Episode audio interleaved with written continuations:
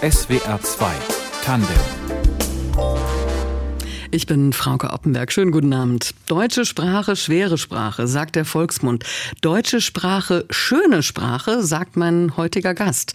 Der Linguist Professor Dr. Roland Kellbrand hat unserer Muttersprache eine Liebeserklärung gemacht. In seinem jüngsten Buch zählt er die zehn großen Vorzüge unserer erstaunlichen Sprache auf. Und über die wollen wir heute Abend in SWR 2 Tandem reden. Über sich selbst widersprechende Substantive wie Gefrierbrand, über Wortungetüm Ungetüme wie Straßenverkehrszulassungsordnung oder coole, strange, cringe Anglizismen, mit denen das Deutsch literally seine Anpassungsfähigkeit beweist. Roland Kellbrand, schönen guten Abend. Guten Abend, Frau Oppenberg. Wissenschaftler führen in der Regel zwar leidenschaftliche, aber eher sachliche Beziehungen zum Objekt ihrer Begierde. Wann haben Sie gemerkt, dass es Liebe ist? Das habe ich schon sehr früh gemerkt, äh, als ich schon als kleiner Junge äh, in der Bibliothek meiner Großeltern immer die Bücherrücken entziffert habe, hm, sobald ich das Lesen gelernt hatte und äh, dabei eben ganz wunderbare Buchtitel fand, wie zum Beispiel Sturz nach oben von Frank Thies oder Geister werfen keine Schatten, ebenfalls von Frank Thies, einem deutsch-baltischen Schriftsteller, oder auch von Karl May, Titel wie Durch die Wüste oder Durchs wilde Kurdistan oder Unter Geiern oder Der Ölprinz. Also da ist mir schon deutlich geworden, das äh, ist eine tolle Sprache. Sie zitieren in Ihrem Buch Ihre italienische Tante, die mal gesagt hat, als Sie auch noch ein Kind waren, ähm, in Deutschland können sogar kleine Kinder Deutsch sprechen. Äh, sehr schönes Bonbon. Aber können wir das wirklich, also gehen wir liebevoll genug mit unserer Sprache um? Das ist schwer so allgemein zu sagen, aber ich würde mal sagen, im Vergleich zu Frankreich beispielsweise ist doch das Sprachbewusstsein in Deutschland unterbelichtet. Ähm, es ist schon so, dass ich habe einige Jahre in Frankreich gelebt, dass äh, dort also tatsächlich auch die eigene Sprache mit einem großen Prestige versehen wird, auch weil die eigene Sprachgemeinschaft diese Sprache so hoch schätzt. Bei uns aber gefällt man sich ja sehr häufig darin, ähm, selbstironische Äußerungen zu tun, wie beispielsweise, also deutsche Sprache, schwere Sprache. Wenn Menschen das lernen, sagen wir das bemitleidend bis ähm, auch ein bisschen herablassend ist nicht sehr klug. Und vor allen Dingen ist ja auch die Frage, ob die Sprache tatsächlich insgesamt und in allem so schwer ist. Und im Übrigen ist auch gar nicht klar, ob eine schwere Sprache schon deshalb schlecht sei, nur weil sie schwer sein könnte. Herr Kellbrand, wenn ich meine spanische Freundin Gabriela frage, was sie am schwierigsten an der deutschen Sprache findet, dann nennt sie Wörter wie Nachttischschränkchen. Liegt ein bisschen auch an der Aussprache, aber solche Wortzusammensetzungen sind ja typisch fürs Deutsche. Lego-Sprache nennen Sie sie. Warum ist diese Art der Wortbildung ein Vorzug? weil wir ganz einfach aus zwei bestehenden Wörtern ein neues zusammenbauen können. Ja, diese Kombinationsfähigkeit ist was ganz Besonderes. Also wir können beispielsweise Zahnarzt, äh, Hautarzt, Hausarzt, Tierarzt, man muss bloß diese beiden Wörter kennen und baut sie zusammen und schon hat man ein neues. Und auch dieses Wort kann man, wenn man die beiden Ausgangswörter kennt, ganz leicht verstehen. Aber das ist und das nicht ist immer natürlich so. auch gerade für Menschen, die die deutsche Sprache lernen, ja, äh, ein besonderer Vorzug, dass wir einen ziemlich durchsichtigen, einen gut erkennbaren Wortschatz haben, der im Übrigen auch gerade deshalb, weil wir diese Kombinationsfähigkeit haben, so riesig ist, nämlich fünf Millionen Wörter umfasst. Aber ein Wort wie Straßenbahnfahrt kann ich eben ganz leicht erkennen. Ich brauche bloß Straße, Bahn und Fahrt kennen und ich baue die drei Wörter zusammen und schon habe ich ein neues und das erkenne ich auch sofort. Mhm. Das ist ein großer Vorzug, der auch äh, die deutsche Sprache sehr geschmeidig macht, auch sehr fähig macht, um neue Dinge zu bezeichnen. Natürlich Vorpenberg kann man alles irgendwie natürlich auch äh, kompliziert handhaben, aber man kann es natürlich mhm. auch gut und schön handhaben, wie zum Beispiel bei dem Wort Waldeinsamkeit. Ja, das ist natürlich eine wunderschöne Kreation, alles unter einem Dach. Ein wunderschöner Begriff, der uns die Romantik auch gleich nahe bringt. Ich bin Ihnen aber gerade ins Wort gefallen, weil ja, es ja wirklich nicht immer so ist. Manchmal erschließt sich der Sinn eben gar nicht. Bei Gefrierbrand zum Beispiel oder Holzeisenbahn. Das widerspricht sich ja selbst. ja gut, also eins bezieht sich auf das nächste, ja. Also die, die Bestandteile eines Wortes determinieren sich gegenseitig, bestimmen sich gegenseitig. Nehmen Sie mal Wertstoffhof beispielsweise, ja, eine relativ neue Kreation, äh, sehr geschickt gemacht, weil wir den Müll den alten Müll plötzlich übersetzen in Wertstoff, also etwas, das etwas wert ist. Es ist nicht einfach nur etwas, was man wegwirft, ein Wertstoff. Und dann schmeißen wir ihn auch nicht auf die Müllhalde, sondern bringen ihn in einen Hof. Das ist auch gleichzeitig, wie soll ich sagen, eine Art pädagogische Neuorientierung dieses Begriffs oder des, dessen, was wir tun, wenn wir etwas entsorgen. Wir bringen es dorthin, wo es eben wiederverwertet wird. Und das finde ich zum Beispiel an diesem Wort Wertstoffhof, der übrigens der einzige Ort ist, wo ich meinen Personalausweis zeigen muss im Schengener Raum. In diesem Wertstoffhof äh, bündelt sich eigentlich auch das, was die Deutschsprache kann, aber natürlich auch in solchen Begriffen wie Waldeinsamkeit oder anschmiegsam oder unantastbar. Kann denn Deutsch auch kurz sein? Deutsch kann sehr kurz sein, ganz entgegen dem Vorurteil, man könne Deutsch nur in langen, umständlichen Sätzen formulieren, wie es ja auch häufig in Witzen äh, so karikiert wird. Aber im Grunde genommen haben wir eine, beispielsweise eine Jugendsprache, die unheimlich schnell sein kann, ja. Die äh, jetzige Generation hat wirklich eine ganze Fülle von Ausdrücken, von Kommentaren und von Satzfragmenten entwickelt, die für den schnellen Dialog äh, entweder bei den Social Media oder auch im, im, mündlichen Kontakt dienen, wie zum Beispiel besser ist es. Ja, hm. besser ist es. Hier wird gleich ein ganzer Nebensatz oder ein ganzer Hauptsatz äh, gespart. Also wenn du das tust, äh, dann ist es besser für dich. Stattdessen besser ist es. Und der andere, der kann einfach antworten, als ob. Ja, als ob ich etwas anderes täte. Also es ist äh, sehr witzig oder auch solche Ausdrücke wie sowas von, ja, sowas von. Ja. Aber Hallo beispielsweise ist natürlich auch ein Ausruf, der eigentlich für alles geeignet ist. Ja, überhaupt mit Hallo können Sie heute eigentlich alles machen. Hallo, ja, als Protest oder auch als Empörung, aber Hallo als Kommentar oder echt jetzt. Also es ist eine ganze Fülle von Ausdrücken entstanden in den letzten Jahren, die zeigen, da geht noch was, um das, das auch so zu es kommentieren. Es können noch viel, ja? viel mehr sein. Sie haben es gerade schon gesagt, es sind ja eigentlich Millionen äh, Wörter, die die deutsche Sprache zur Verfügung hat. Mhm. Aber wie viele davon benutzen wir eigentlich? Gut, also im alltäglichen Umgang kommen wir auch zur Not mit 750 Wörtern aus. Ja, es kommt ganz darauf an, in welchem Zusammenhang wir uns bewegen, äh, welchen Beruf wir ausüben. Wir kommen mit wenigen aus. Der Grundwortschatz beträgt 2800, da kommt man auch schon sehr weit mit. Aber ich würde mal sagen, äh, 10.000 äh, Wörter aktiv wäre schon ganz gut. Goethe-Verwandte über 90.000, aber, Hans äh, aber Trakel, der Dichter, kam auch mit 3.800 Wörtern aus. Also es ist sehr unterschiedlich. Aber ein großer Wortschatz ist schon ein Vorteil, weil man einfach damit die Welt natürlich auch sehr differenziert erklären kann und sie sich erschließen kann. Was anderes, was typisch für die deutsche Sprache ist, sind ähm, Füllwörter wie bloß und denn und eigentlich soll man ja eigentlich nicht benutzen. Selbst wenn man einen Text im Computer schreibt, mahnt einen das Autokorrekturprogramm, solche Begriffe bitteschön zu streichen. Warum sind Sie anderer Meinung? Diese kleine Füllwörter, von denen man häufig auch gehört hat, man solle sie unterlassen, weil sie ja eigentlich nichts wirklich zu bedeuten haben. Die sind ganz wichtig für unseren alltäglichen Kontakt.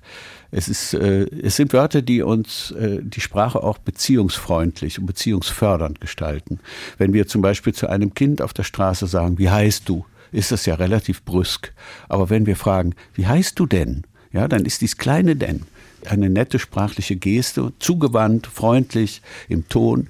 Und dies denn macht die Frage eigentlich zu einer freundlichen Frage. Genauso ist es, wie wenn ähm, beispielsweise ich äh, zu meinem Sohn sage, äh, der die Flurtür offen stehen lässt zum zehnten Mal und die Mutter bittet ihn doch immer wieder, die Flurtür doch zu schließen. Da sage ich, mach's halt. Ja, dieses kleine Halt, das schafft diesen kameradschaftlichen Ton, diesen verbindlichen Ton, äh, der dann vielleicht den Filius dazu äh, veranlasst, dann schon aus Gefälligkeit, wenn nicht aus Einsicht, die Tür zu schließen.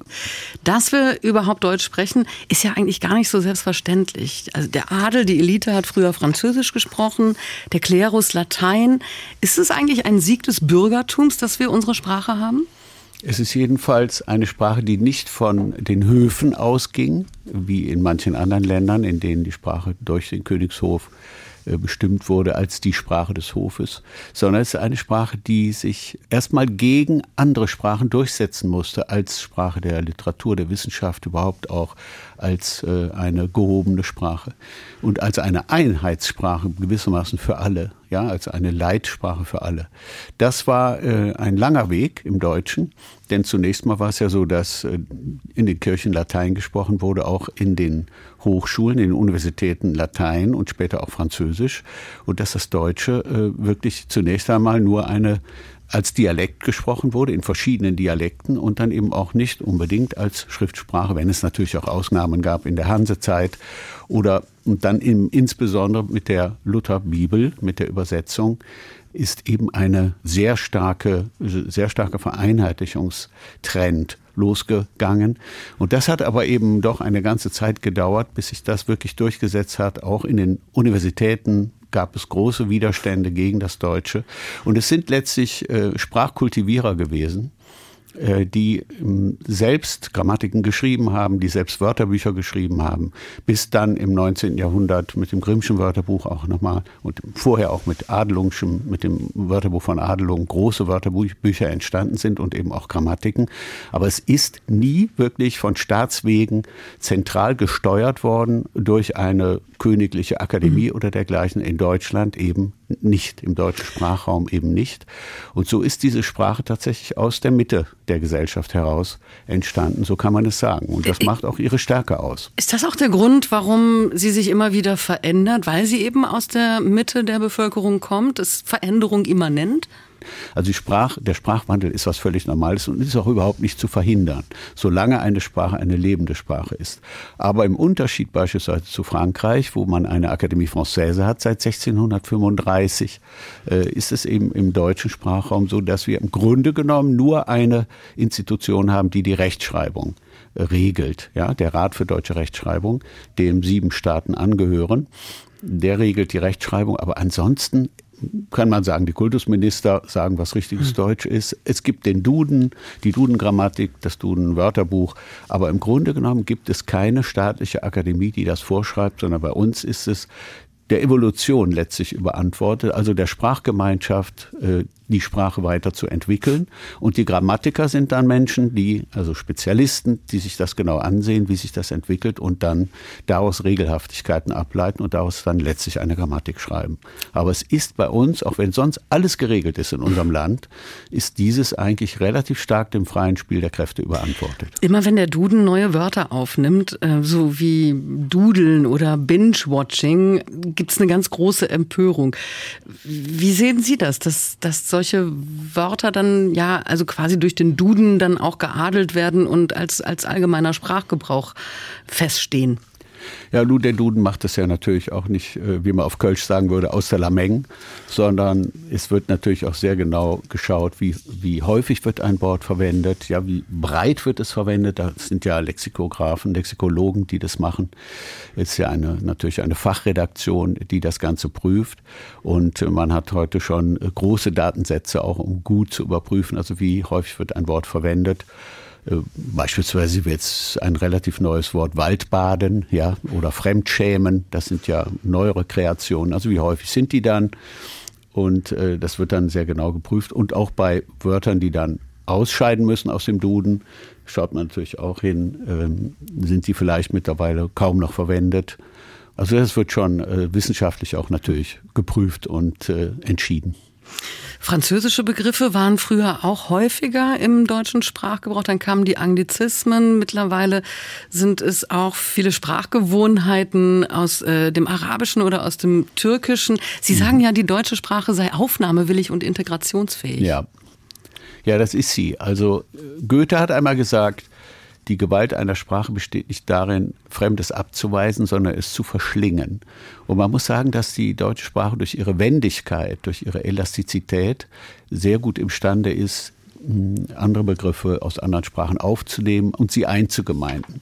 Selbst ein so sperriges Wort wie downloaden, und ich wäre nicht dafür, es zu verwenden, denn wir haben ja den deutschen Begriff runterladen oder herunterladen, aber immerhin, selbst wenn man ihn jetzt verwenden will, ist es auch nicht schwierig, daraus ein Partizip perfekt zu bilden, wie downgeloadet oder gedownloadet. Ja, es entgeht im Grunde genommen äh, dieser Eingemeindungsmorphologie des Deutschen eigentlich kaum etwas. Mhm. Anders ist es, äh, wenn man äh, nun direkt beispielsweise Anglizismus übernimmt, wie Social Distancing, anstatt Abstand halten zu nehmen. Also das habe ich nicht verstanden. Das hat sich auch letztlich ja nicht durchgesetzt, sondern das Abstand halten ist dann mit Abstand das Beste gewesen, was wir hatten. Da muss man aufpassen, dass man keine unnötigen Importe äh, vornimmt. Aber in, insgesamt ist das Deutsche da sehr, sehr aufnahmefähig und aufnahmebreit. Die vielen Fremdwörter sind natürlich Wörter in der deutschen Sprache. Die haben einen Artikel oder als Verben haben sie entsprechende Endungen, können flektiert, also gebeugt werden da ist das Deutsche sehr, sehr wendig. Und deswegen ähm, würde ich auch hier erstmal Entwarnung geben. Anders ist es, wenn wir ganze Gegenstandsbereiche äh, nicht mehr auf Deutsch vorhalten, wenn wir in manche Fächer in den Hochschulen nur noch auf Englisch unterrichten oder wenn äh, ausländische Studierende zu uns kommen und hier im Erasmus-Programm dann teilweise nur auf Englisch studieren. Davon haben Sie wenig, davon haben wir wenig. Das würde ich als bedenklich bezeichnen. Aber die Sprache selber so wie wir sie haben, ist sehr, sehr aufnahme- und integrationsfähig.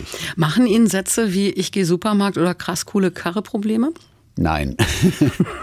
also ich meine, die Jugendsprache, das ist ja jetzt ein Teil der Jugendsprache. Ist, äh, das Jugendsprache muss immer wieder auch provokant sein, muss äh, natürlich auch sich abgrenzen können von der normalen Sprache. Das ist doch in allen Generationen immer so gewesen. Entscheidend ist, dass die Jugendlichen auch gleichzeitig auch wissen, wie man es richtig formuliert. Und dann können sie doch auch ihre, ihren eigenen Soziolekt, wie ich es nennen würde, praktizieren. Man nennt es ja auch das Kiezdeutsche. Und die Jugendsprache insgesamt ist eben, muss auch, äh, muss auch frech sein können oder eben auch, ja, sich, sich unterscheiden können. Es wäre ja noch schlimmer, wenn das nicht möglich wäre. Da, da, muss man tolerant sein. Aber entscheidend ist natürlich, dass die Jugendlichen auch wissen, was in welchen Zusammenhängen dann auch gebraucht wird, dass sie so etwas dann besser nicht in ein Bewerbungsschreiben oder in ein Bewerbungsgespräch bringen. Also es kann parallel existieren, so wie Plattdeutsch zum Beispiel auch parallel zum, zum Hochdeutsch existieren kann. Ja dann, Oder genau. Dialekte. Sie haben äh, sich für die Sendung heute Musik gewünscht und ein Titel ist von Ihnen und zwar im kölschen Dialekt Träume mhm. von LSE. Erzählen Sie was dazu. Also es ist ein Song, den ich auf Deutsch getextet habe und äh, geschrieben habe in äh, Paris, als ich nach Frankreich ging für mehrere Jahre und Heimweh hatte. Ich war gerade nach Paris gezogen, hatte Heimweh nach meiner Heimatstadt Köln. Ich komme dort auch, war dort auch viel im Kontakt mit äh, Musikern als junger Mann. Es gibt eine, in Köln noch eine eigene Musikszene. Man kennt ja auch entsprechende Bands wie die Höhner oder die Blackfoes oder Bab und andere, Wolf Mahn. Ich habe dann äh, einen Song geschrieben, äh, der ein, ein Heimwehlied ist, ein, ein Lied, äh, gleichzeitig auch ein Fernwehlied. Eigentlich beides hat Fernweh und Heimweh, wobei man auch an diesen beiden schönen Wörtern mal wieder sehen kann, wie gut das Deutsche eben solche Empfindungen komponieren kann. Und die Band LSE, Lammert Steffen Engels, also aus äh, Kölner bestehenden Bands zusammengesetzt, die auf Kölsch äh, Rockmusik gemacht hat und Countrymusik gemacht hat, die haben das Lied dann ins Kölsche übersetzt und auf ihre erste CD und Platte gebracht. Ja, das ist der, das Lied Träume, also Träumen. Versuch nicht, mich zu finden, bin für immer verreist. Schick einen Brief an die Sterne, da komm ich manchmal vorbei. Träume, nur Träume, ich träume allein. Denk nicht an morgen, denk nicht an daheim. Träume, nur Träume, ja wo ich bin. Gestern war, Glück will ich sind.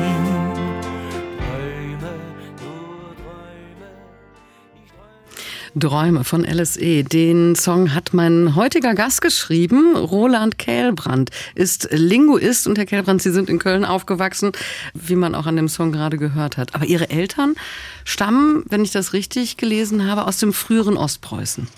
Nein, nein, nein, aus, aus äh, dem Baltikum. Wie wurde bei Ihnen zu Hause gesprochen?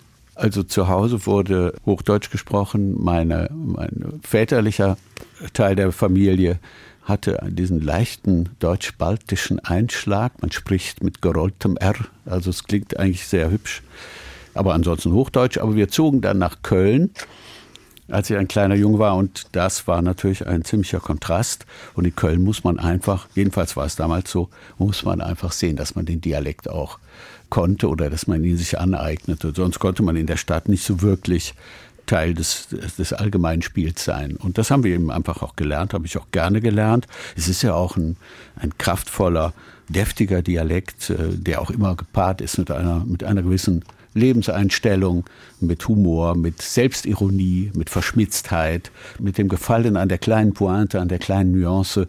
Das ist schon eine sehr kommunikationsfreudige, freudiger Dialekt. Und äh, ja, wir haben es schon als Kinder und Jugendliche natürlich auch immer neben der Familiensprache äh, praktiziert.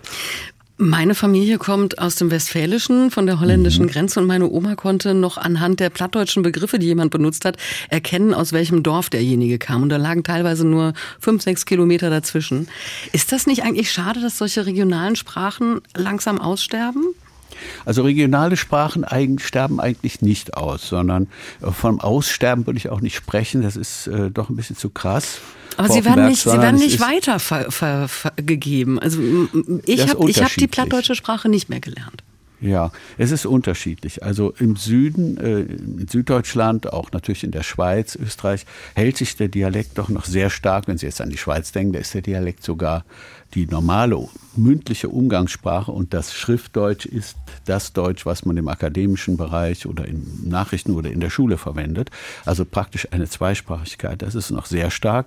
Aber in Bayern würde ich auch sagen, im süddeutschen Bereich ist, sind, die, sind die Dialekte noch recht gut verankert.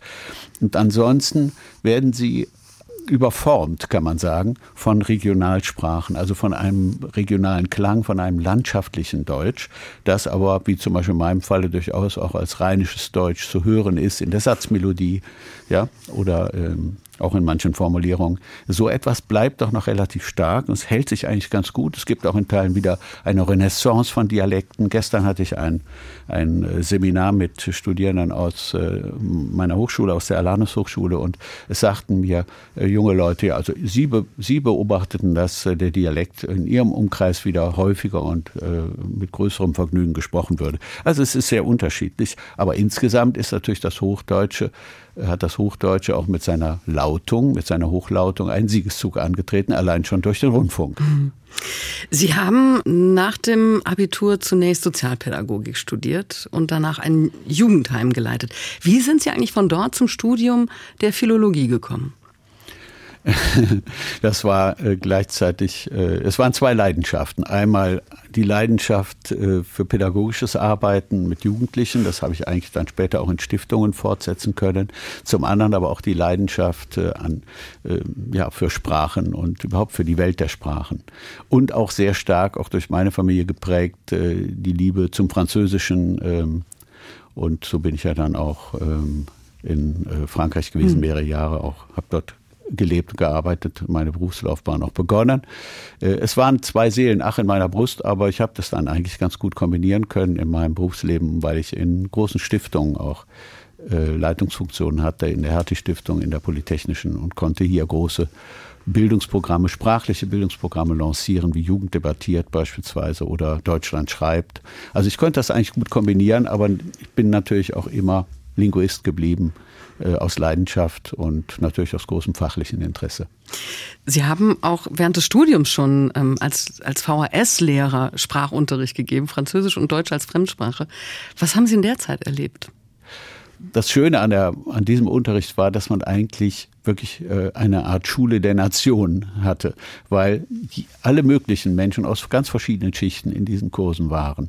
Ja, von der Kölschen Hausfrau bis, äh, bis zum Bankdirektor saßen dort ganz verschiedene äh, Menschen aus verschiedensten Herkünften. Und das machte die Sache eigentlich besonders reizvoll, weil ähm, alle erstmal bei Null anfingen und dann äh, über Jahre, manch, manchmal manche auch über Jahre in diesen Kursen waren. Und man musste natürlich diese Kurse auch so attraktiv machen, dass die Menschen auch wiederkamen. Mhm. Das äh, fand ich aber wirklich schön. Ich habe das dann auf, äh, im, im Französischen gemacht, später auch als Bundesprüfer in den entsprechenden Prüfungen, die ich äh, dann auch mit abgehalten habe.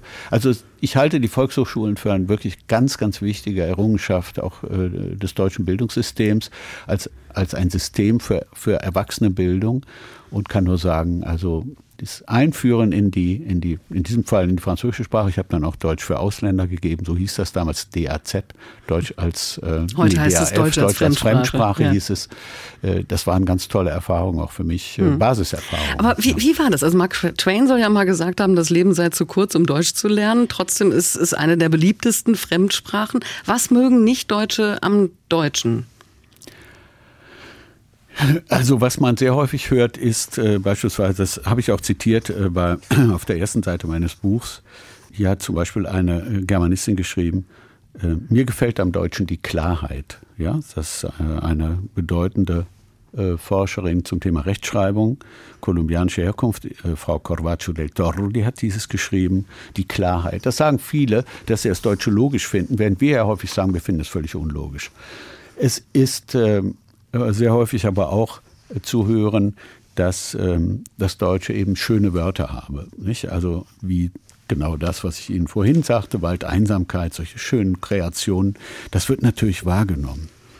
Es wird auch häufig gesagt, äh, von Menschen, die die Deutschsprache lieben, es sei eine gute Sprache der Philosophie und der Wissenschaft, weil sie so klare Begriffe habe. Es wird aber manchmal auch gesagt, wie zum, wie zum Beispiel von einer jungen Dame, die ähm, aus dem Libanon eingewandert ist nach Deutschland mit ihrer Familie, die gesagt hat, Deutsch ist für mich, äh, ich habe es mir gemerkt, weil es so ein schöner Satz ist, Deutsch ist für mich die Sprache des aufgeklärten Geistes und eines freiheitlich optimistischen Lebensgefühls. Das hat eine 18-jährige Stipendiatin gesagt, äh, die ich mit einer Stiftung fördern konnte und hat mir das geschrieben. Und ich finde, das sind also wunderbare, wunderbare Komplimente. Natürlich äh, ähm, gibt es auch die Vorurteile, aber es gibt eben auch genau diese Liebeserklärungen von vielen Zuwanderern, die sich die Sprache erschlossen haben. Und man darf ja nicht vergessen, äh, Frau Oppenberg, wir haben ja natürlich auch großartige Schriftstellerinnen und Schriftsteller, die ähm, migrantischen Hintergrund haben und die jetzt mittlerweile hier auch große Preise ja. gewinnen, die in der Literaturszene absolut auch oben stehen. Das ist ja auch fantastisch, dass Menschen in die Sprache einwandern und sich eben ja, und so gut einwandern und sich die Sprache so anverwandeln, dass sie gleich auch ja, zur schriftstellerischen hm. Elite äh, des, die, der Sprachgemeinschaft gehören. Die deutsch-türkische ja. Autorin Emine Sefki Östermar hat gerade den Georg-Büchner-Preis bekommen als erste Schriftstellerin, deren Muttersprache eben nicht Deutsch ist. Also man kann auch das literarische Deutsch lernen und dann beherrschen, sodass man wirklich so ausgezeichnet wird. Herr die Kevran, hat ja einen ganz besonderen Ton. Und es ist, äh, es ist faszinierend, es zu lesen. Also ich kann nur sagen, äh, höchste Kunst und gleichzeitig auch sehr nah. Ja, mhm. beides äh, wirklich begeisternd und beeindruckend. Äh, ihre Rede beim Büchnerpreis natürlich auch mhm. bei der Verleihung in Darmstadt. Ich hatte die Freude dabei zu sein. Also hier entsteht oder hier ist schon entstanden eben auch eine, eine große Bereicherung unserer Literaturszene, überhaupt der deutschsprachigen Literatur durch, äh, durch Zuwanderer, durch Schriftstellerinnen und Schriftsteller mit Zuwanderungshintergrund. Wir haben noch einen Musiktitel, der von Ihnen stammt, den Sie geschrieben haben, Ozean. Ähm, den hören wir jetzt, danach sprechen wir kurz drüber, was äh, Ihnen dieser Titel bedeutet. Siehst du das Nilpferd im warmen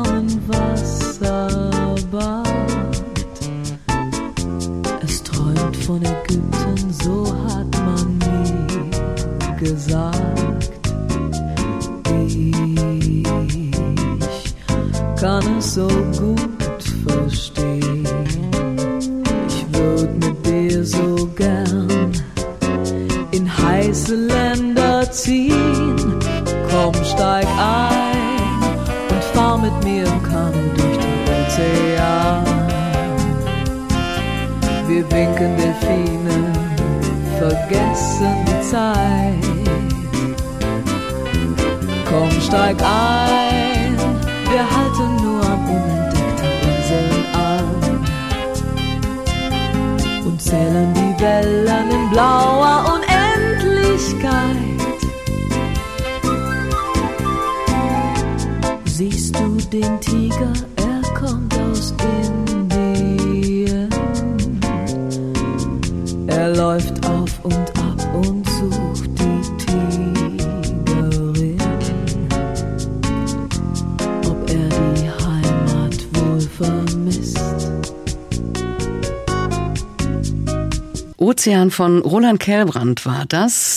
der heute Abend mein Gast ist in SWR 2 Tandem. Aber gesungen haben Sie nicht, Herr Kellbrand. Nein, das war eine weibliche Stimme von äh, einer jungen Dame, die damals Sängerin im Jugendjazzorchester war, als wir den Titel in den 90ern aufgenommen haben, Susanne Gerloff. Mhm.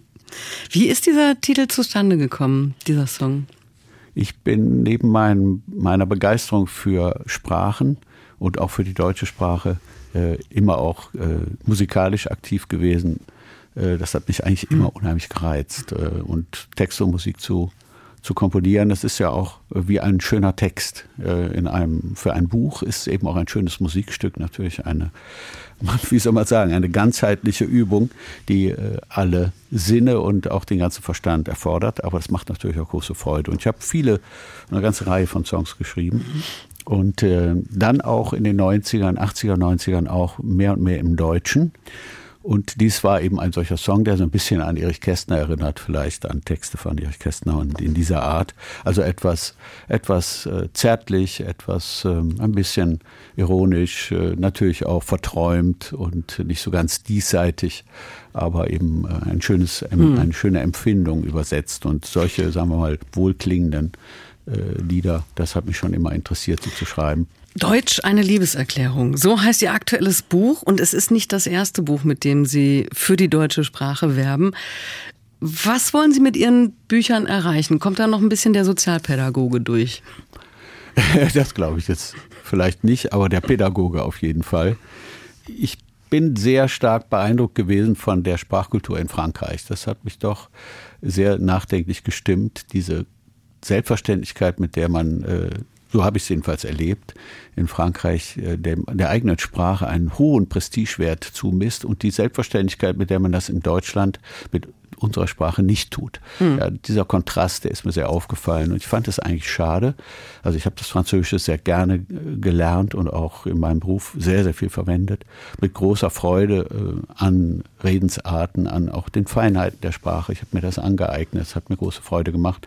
Aber ich habe mir auch gleichzeitig die Frage gestellt, verflixt doch mal, was ist eigentlich mit unserer eigenen Sprache? Es ist doch auch eine alte Sprache, eine sehr lebendige, eine reiche Sprache. Und so habe ich mich mehr und mehr auch fürs Deutsche interessiert, vom Französischen ausgehend hm. und eben auch geschaut, was kann, was, was bietet uns diese Sprache. Und ich habe festgestellt, die Negativorteile sind doch wirklich sehr ausgeprägt. Aber das ist das klug?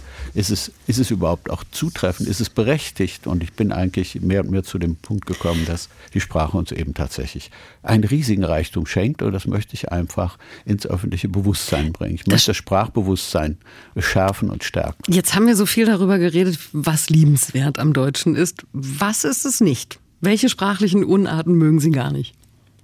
Man kann natürlich nicht sagen, dass das Deutsche nur leicht sei. Also das wäre dann wirklich nur ein Reklametext, der nicht zuträfe, sondern das Deutsche hat natürlich schon auch Teile, die einen Teil vor allen Dingen, nämlich die sogenannten Nominalgruppen mit, mit ihrer Beugung, also mein großer Bruder, meines großen Bruders. Das ist schwer. Da machen wir uns nichts vor. Das muss man lernen, das muss man pauken. Die Artikel sind schwer. Äh, es ist nicht immer alles, folgt nicht immer alles einer, einer logischen Ordnung äh, oder eher weniger. Das muss man einfach zugeben. Äh, und jede Sprache hat ihre Schwierigkeiten, was Deutsche natürlich auch in diesem Falle auch. Aber was ich nicht mag, ist, das sogenannte Blähdeutsch, ja, also ein aufgeblähtes Wichtigtuerdeutsch, wie zum Beispiel der zentrale Eckpfeiler, ja, das äh, so Politiksprache manchmal, ja, der vier, es gäbe vier zentrale Eckpfeiler unserer Außenpolitik. Ja, was für ein Schmarrn, ja. Intuitive Eingebung beispielsweise, kooperative Zusammenarbeit, ja, solche, solche Blähformen, in denen man merkt, es ist eine Art Management-Jargon oder im zeitlichen Nahbereich anstatt morgen oder anstatt gleich, ja, im zeitlichen Nahbereich. Was für ein Schmarrn. Darüber kann ich mich aufregen, weil es das Deutsche zu so einer bürokratischen und aufgeblähten Jargonsprache macht. Das ist unnötig und da kann man auch sprachkritisch mit umgehen und sagen, liebe Freunde, also könnt ihr euch nicht klar ausdrücken, nicht? Auf gut ja. Deutsch gewissermaßen. Und die Gretchenfrage zum Schluss. Wie halten Sie es mit dem Gendern? Ja, das ist ja leider ein, ein Thema, wo die, in dem die Sprachgemeinschaft wirklich zerstritten ist. Äh, das, das ist wirklich im Moment eine unklare Gefechtslage, weil es äh, konkurrierende Gebräuche gibt, die voneinander wirklich sehr krass abweichen. Die Mehrheit äh, der Sprachgemeinschaft lehnt das ab, aber eine, eine sehr starke Minderheit möchte das unbedingt. Man kann den, den Impuls auf jeden Fall nachvollziehen, verstehen. Das ist, das ist ganz klar. Es ist halt die Frage, ob ob die Lösungen, die auf dem Tisch liegen, im Moment diejenigen sind, die tatsächlich auch in der Sprachgemeinschaft dann sich durchsetzen können. Und da habe ich äh, den Eindruck, dass die Lösungen in Teilen jedenfalls doch noch nicht so geeignet sind, dass wir da also ähm, nochmal dran müssen. Aber eine Lösung damit muss es wir eine geben. Form finden, in der wir uns tatsächlich auch in den Personenbezeichnungen auch verstehen, und zwar alle verstehen. Mhm. Da sind wir noch nicht. Aber es kann auch sein, dass es über Jahrzehnte ein Nebeneinander von verschiedenen Formen gibt. Das gibt ein ziemliches Durcheinander. Aber auch da wird die Sprachgemeinschaft irgendeine Lösung allein evolutionär finden müssen und auch finden. Der Linguist Professor Dr. Roland Kellbrand war heute Abend mein Gast in SWR 2 Tandem. Vielen Dank für das ähm, ja amüsante und äh, doch auch aufklärerische Gespräch. Vielen Dank, Frau Oppenberg. Es hat mir großen Spaß gemacht. Redaktion der Sendung hatte Fabian Elsässer, die Musik hat Tristan Reiling zusammengestellt und für die Technik war Alex Kote verantwortlich. Ich bin Frauke Oppenberg. Machen Sie es gut.